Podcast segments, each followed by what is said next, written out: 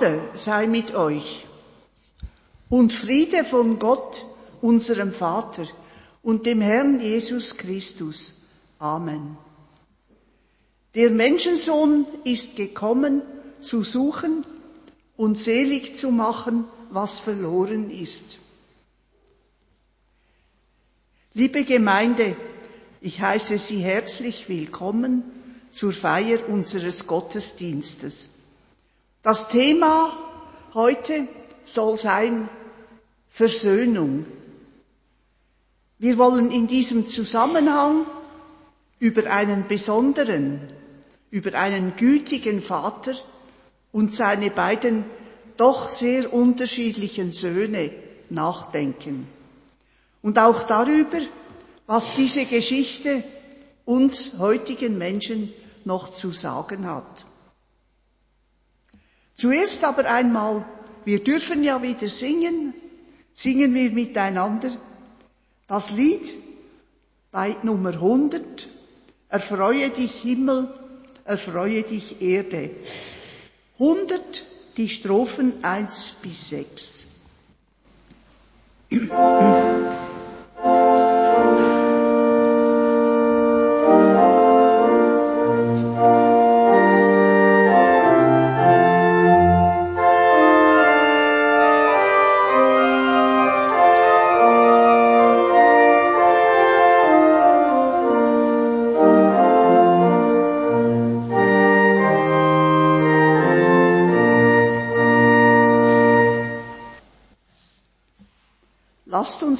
miteinander beten und ich bitte Sie dazu aufzustehen. Unser Gott, Schöpfer des Himmels und der Erde, du machst unseren Mund fröhlich, unsere Seele weit, dass dein Lob in ihr erklingen kann, dass alles in uns zu einem Gesang wird, strömende Freude. Du hast die Kraft, alle unsere Gebrechen zu heilen und uns vom Verderben zu erlösen. Darum sind wir hier versammelt, um uns zu öffnen, deiner heilsamen Gegenwart, in deinem Wort und in der Gemeinschaft deines Volkes.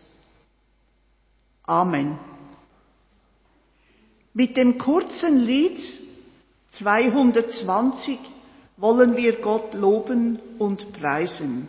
Gott in der Höhe sei Preis und Ehr.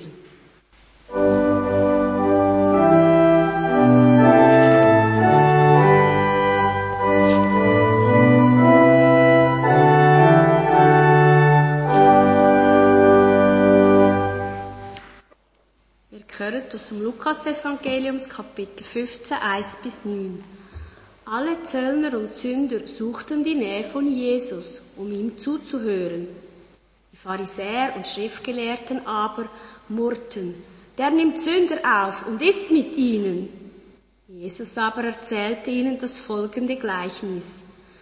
Wer von euch, der hundert Schafe hat und eins von ihnen verliert, lässt nicht die 99 in der Wüste zurück und geht dem Verlorenen nach, bis er es findet? Und wenn er es findet, nimmt er es voll Freude auf seine Schultern und geht nach Hause, ruft die Freunde und die Nachbarn zusammen und sagt zu ihnen, Freut euch mit mir, denn ich habe mein verlorenes Schaf gefunden. Ich sage euch, so wird man sich auch im Himmel mehr freuen über einen Sünder, der umkehrt, als über 99 Gerechte, die keiner Umkehr bedürfen.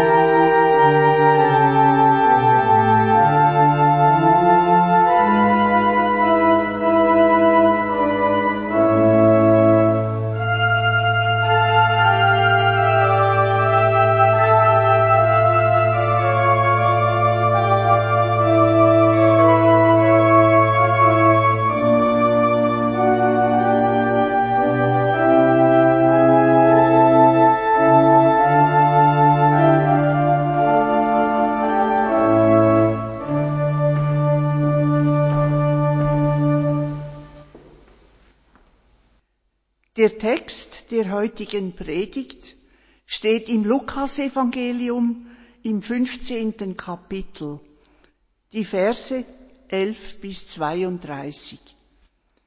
Jesus sprach, ein Mann hatte zwei Söhne. Der jüngere von ihnen sagte zum Vater, Vater, gib mir den Teil des Vermögens, der mir zusteht. Da teilte er alles, was er hatte, unter ihnen. Wenige Tage danach machte der jüngere Sohn alles zu Geld und zog in ein fernes Land. Dort lebte er in Saus und Braus und verschleuderte sein Vermögen. Als er aber alles aufgebraucht hatte, kam eine schwere Hungersnot über jenes Land und er geriet in Not. Da ging er hin und hängte sich an einen Bürger jenes Landes, der schickte ihn auf seine Felder, die Schweine zu hüten und er wäre zufrieden gewesen, sich den Bauch zu füllen mit den Schoten, die die Schweine fraßen. Doch niemand gab ihm davon.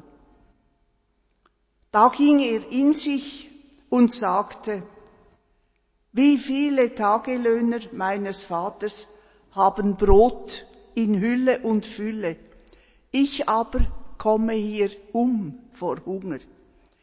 Ich will mich aufmachen und zu meinem Vater gehen und zu ihm sagen, Vater, ich habe gesündigt gegen den Himmel und vor dir. Ich bin es nicht mehr wert, dein Sohn zu heißen. Stelle mich wie einen deiner Tagelöhner. Und er machte sich auf und ging zu seinem Vater. Er war noch weit weg, da sah ihn sein Vater schon und fühlte Mitleid.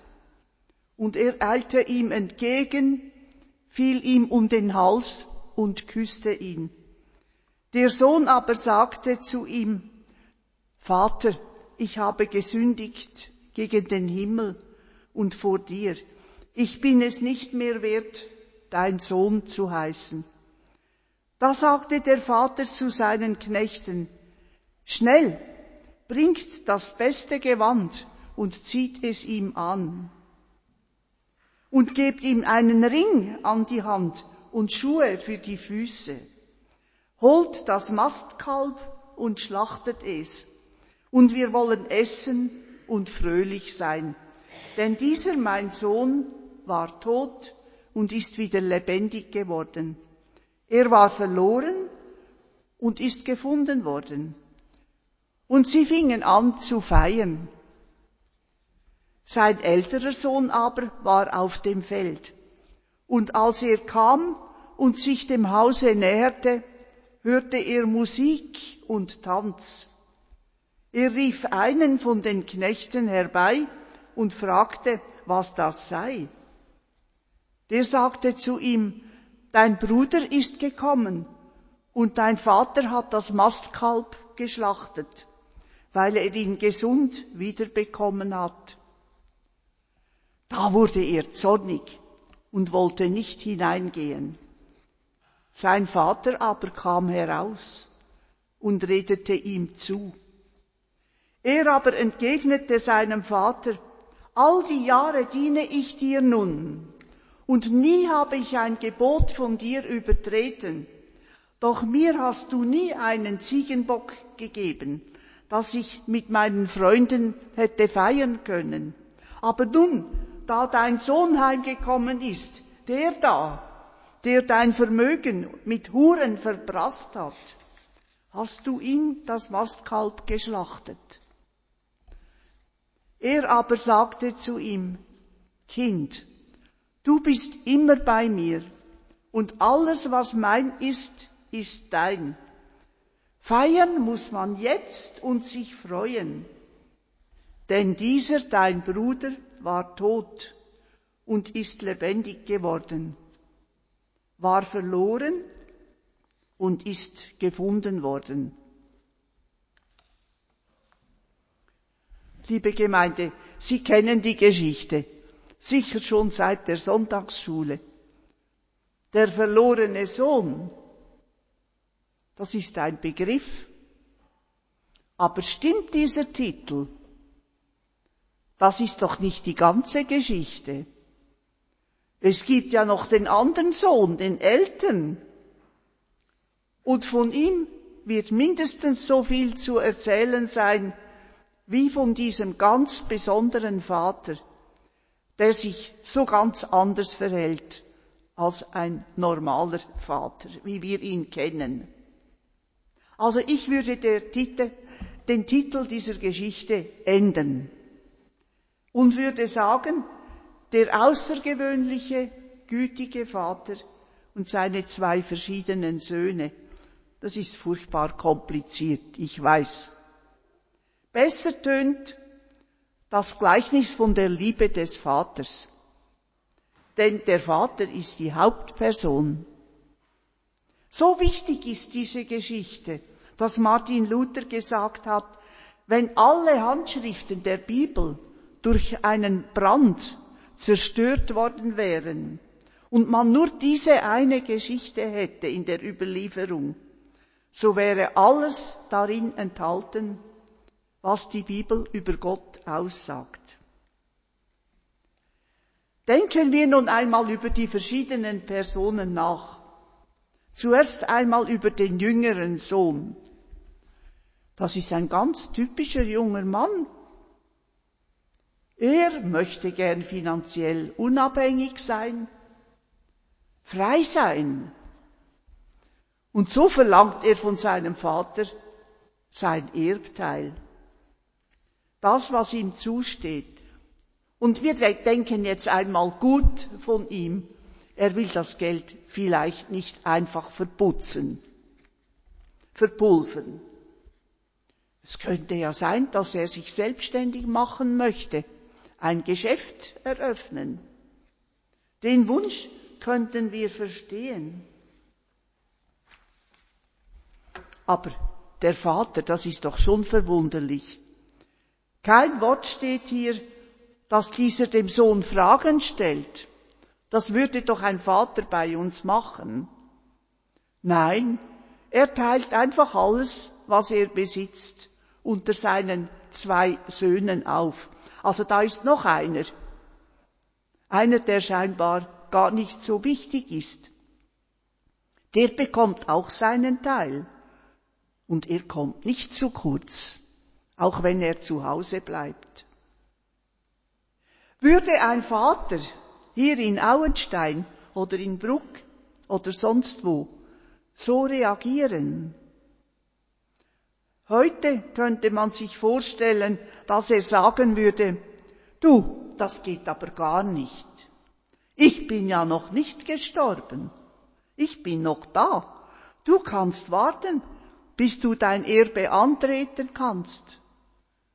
So weit sind wir noch nicht. So würde es vielleicht bei uns tönen und das würden wir alle verstehen.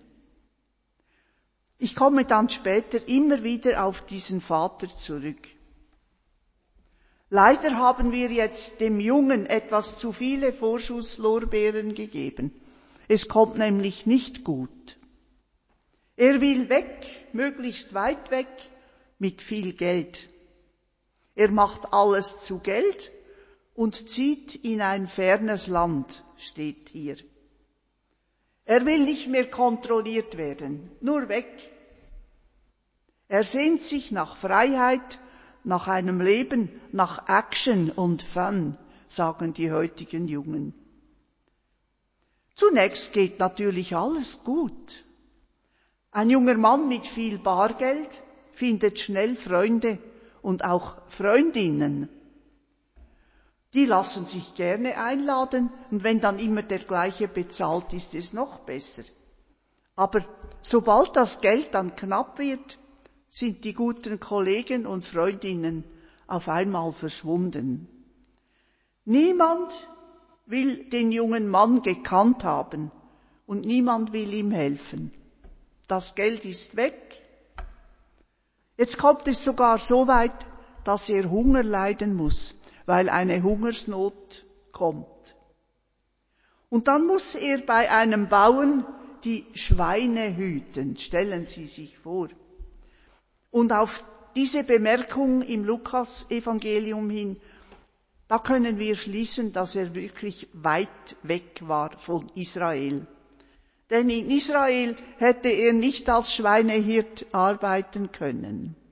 Schweine waren dort unreine Tiere. Schweine hatte man nur im Umfeld, in den anderen Ländern. Aber er darf nicht einmal das Schweinefutter essen. Die Schoten des Johannisbrotbaums, das ist ja etwas Scheußliches. Mein Vater hat mir als Kind so eine Schote gegeben und hat gesagt, das hätte der verlorene Sohn essen müssen. Ich habe hineingebissen und es war furchtbar.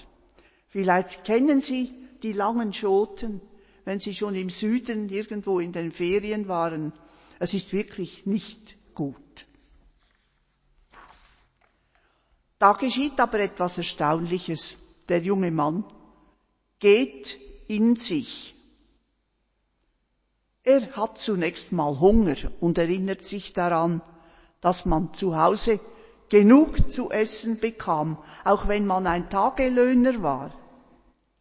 Wie gut hatten's die doch bei seinem Vater. Und nun kommt aber auch das Heimweh.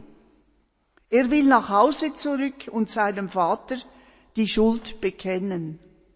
Und er ist bereit, die Folgen zu tragen von jetzt an nur noch als Knecht bei seinem Vater zu arbeiten.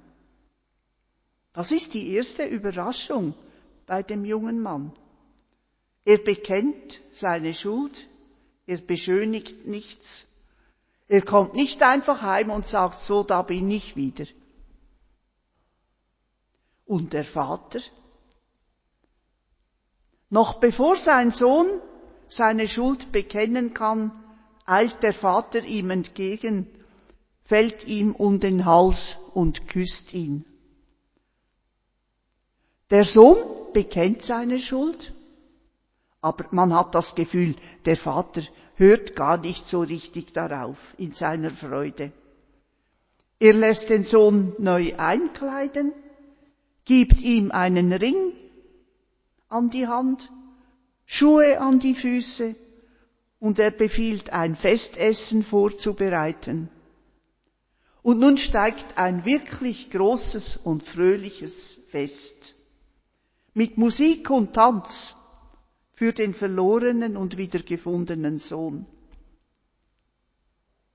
Bei all dem fröhlichen Festlärm geht einer vergessen, der ältere Bruder des Heimgekehrten. Der kommt immer ein bisschen zu kurz, auch bei den Pfarrern, wenn sie diese Geschichte auslegen. Oder wenn sie über ihn predigen, dann immer mit dem Finger. Seht nur, so ein selbstgerechter Mensch. Das ist aber nicht ganz so. Er ist nämlich noch an der Arbeit, pflichtbewusst, fleißig, draußen auf dem Feld. Nun kommt er müde heim und hört den Festlärm und erkundigt sich bei einem Knecht, was da los sei. Und dieser erzählt ihm alles. Sie können sich vorstellen, wie groß seine Freude gewesen ist. Er wird zornig. Nun geschieht aber dasselbe wie beim jüngeren Bruder. Der Vater merkt das und kommt von sich aus hinaus dem Sohn entgegen. Er geht auch ihm entgegen, dem Braven, dem Älteren. Er redet ihm gut zu. Nun muss aber der ältere Sohn einmal seinen Frust und seinen Zorn loswerden. Er habe doch immer fleißig gearbeitet und nie etwas falsch gemacht. Er fühlt sich übergangen, ausgenutzt und schlecht behandelt.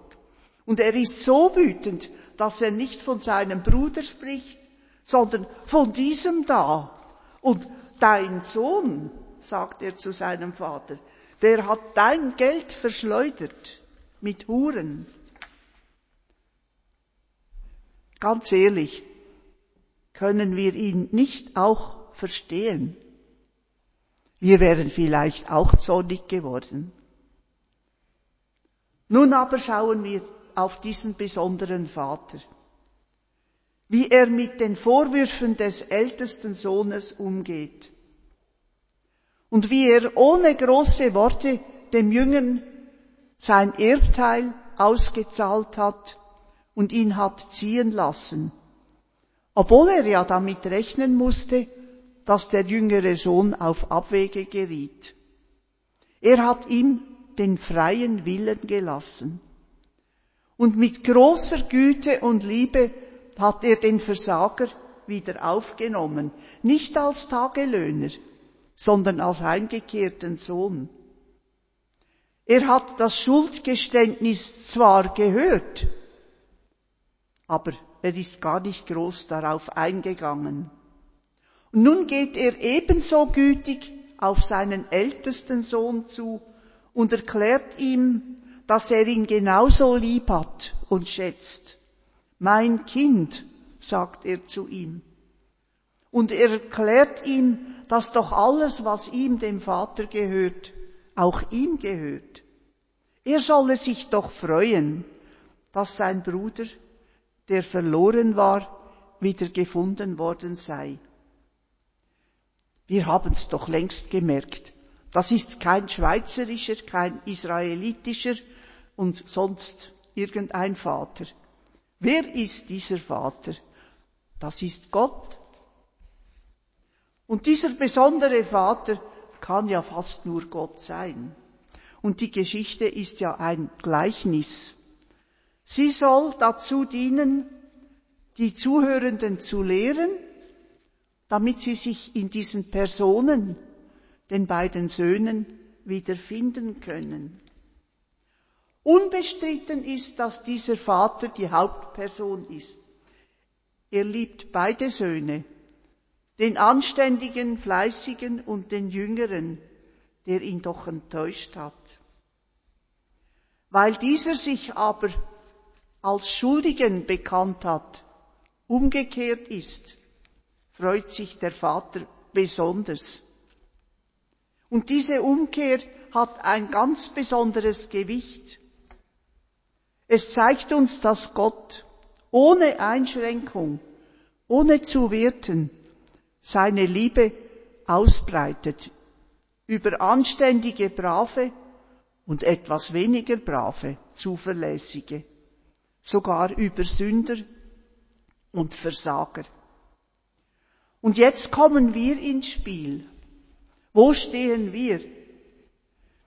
Ergreifen wir Partei für den jüngeren Sohn oder stellen wir uns auf die Seite des Älteren, der ja gerade für uns Schweizerinnen und Schweizer ein Musterbeispiel ist für Tüchtigkeit und Zuverlässigkeit.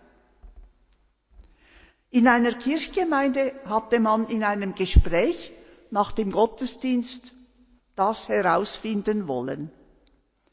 Und da wohl niemand den Finger hochgehalten hätte und sich getraut hätte, sich frei zu äußern, hat man Zettel ausgeteilt. Und da konnte man ankreuzen, auf wessen Seite man stand. Auf einem der Zettel stand, ich würde doch auch gerne mal so richtig ausflippen. Und als man dann die Zettel einsammelte, die Meinungen zählte, was meinen Sie?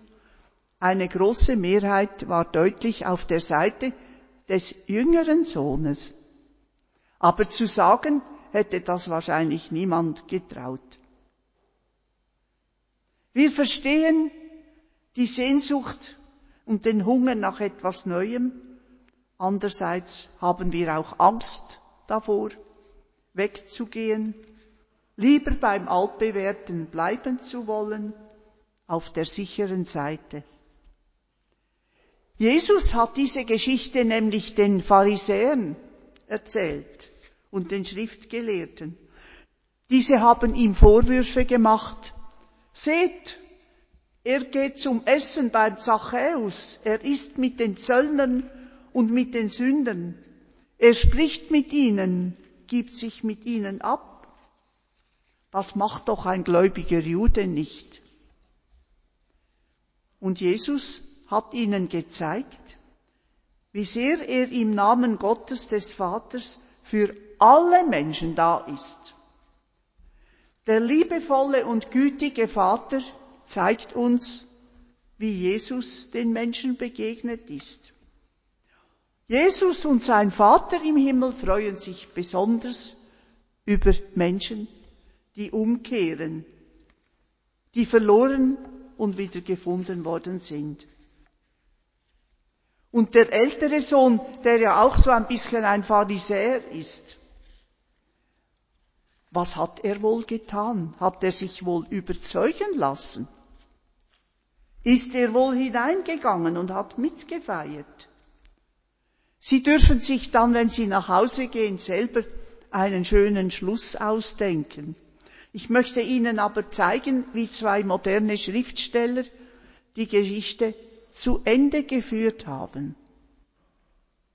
Etwas weniger bekannt ist Werner von Bergengrüns Novelle Der Starost. Dort verlässt der Sohn seinen reichen Vater, denkt wohl gelegentlich daran zurückzukehren, er kommt auch ins Elend, hat kein Geld mehr. Der Vater lässt ihn suchen und hofft, dass er zurückkommt. Aber der Sohn findet immer wieder etwas, irgendeinen Ausweg, kommt nicht zurück, lässt seinen Vater alleine zu Hause, er bestiehlt ihn noch auf irgendeine Art und Weise und der Vater stirbt verbittert, allein. Also hier kein Happy End.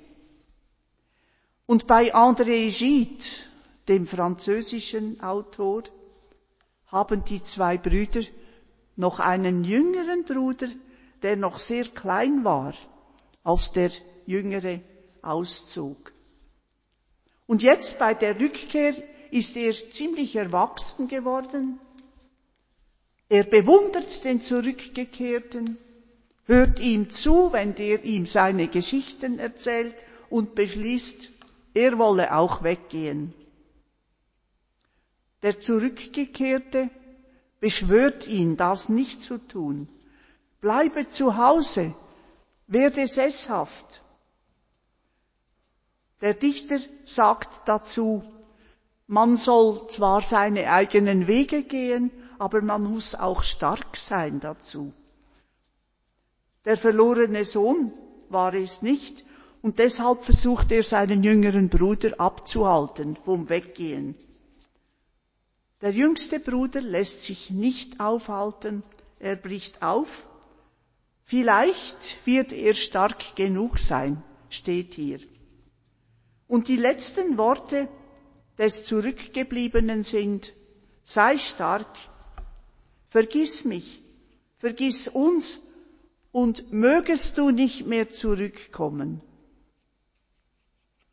Beide Dichter haben den Vater nicht so ins Rampenlicht gerückt wie Lukas. Bei Lukas ist der Vater, der gütige Vater, die Hauptperson. Nicht die Söhne. Die Söhne sind schon wichtig, das sind wir alle. Die Menschen in ihren verschiedenen Lebensgeschichten. Aber was hier geschieht, ist die Verheißung für uns alle. Das Verhalten des Vaters beschreibt, was Gott mit uns im Sinn hat.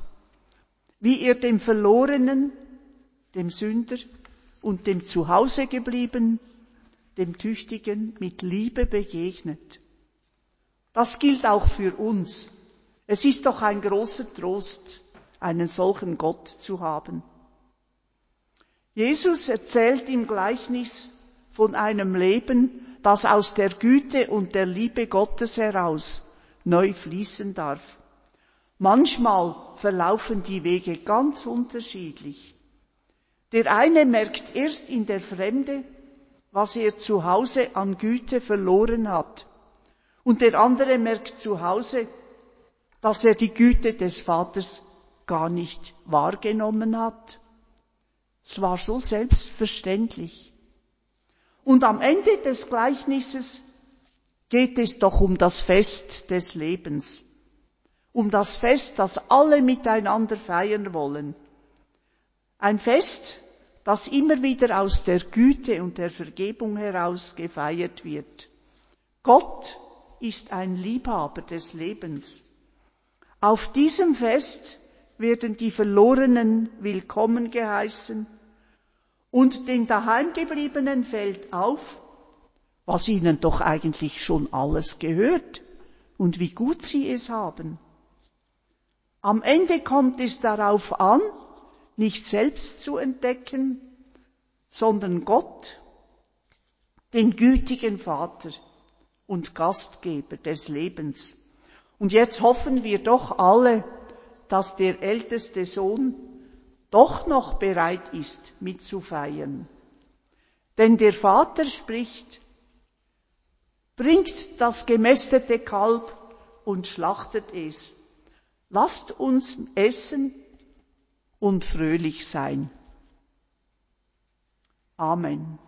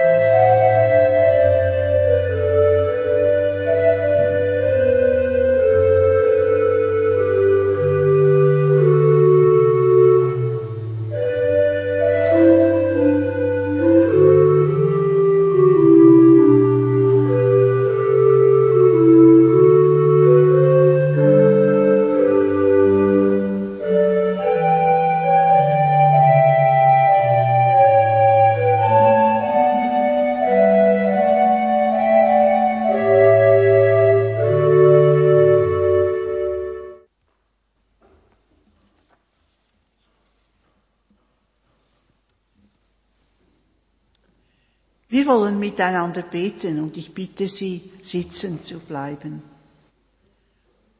Jesus Christus, du bist gekommen, zu suchen und selig zu machen, was verloren ist. Du bist gekommen, um Bedrückte und Gebeugte aufzurichten und Verlorene zu suchen. Du hast jeden Menschen in seiner Not gesehen in dem Licht, das von Gott her auf ihn fallen soll, in dem Licht seiner Liebe und Güte. Darum hast du ihn suchen können und aufrichten, hast jeden annehmen können, damit er frei wird, der zu werden, der zu sein, er, der von Gott so geschaffen worden ist.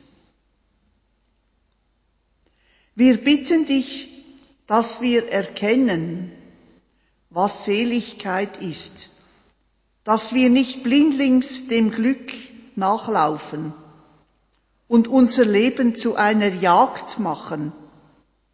Hilf uns in Dankbarkeit zu leben als Gottes Geschöpfe, die seine Güte täglich erfahren. Amen. Jesus nimmt die Sünder an. Wir singen miteinander, das Lied 660, die Strophen 1 bis 4.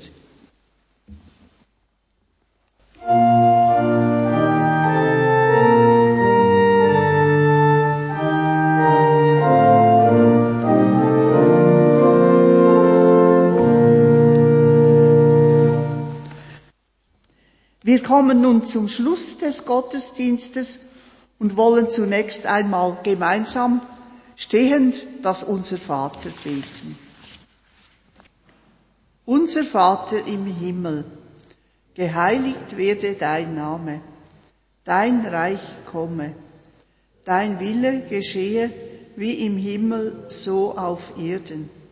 Unser tägliches Brot gib uns heute und vergib uns unsere Schuld, wie auch wir vergeben unseren Schuldigen.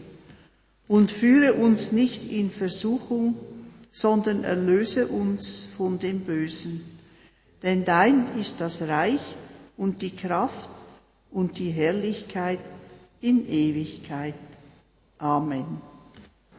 Wir singen unser Schlusslied, Segne und behüte. Nummer 349, die Strophen 1 bis 3.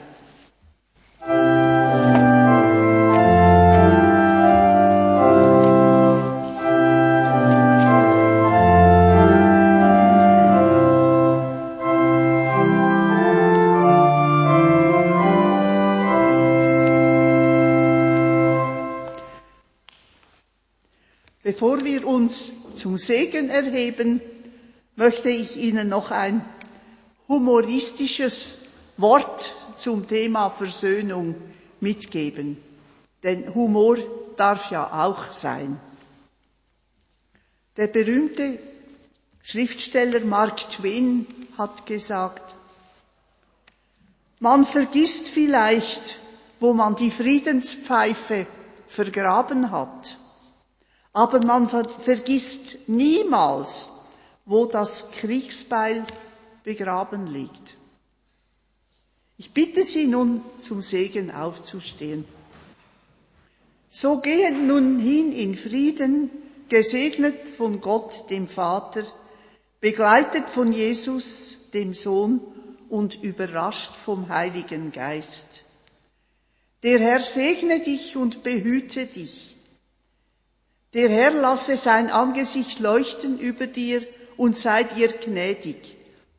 Der Herr erhebe sein Angesicht auf dich und gebe dir Frieden. Amen.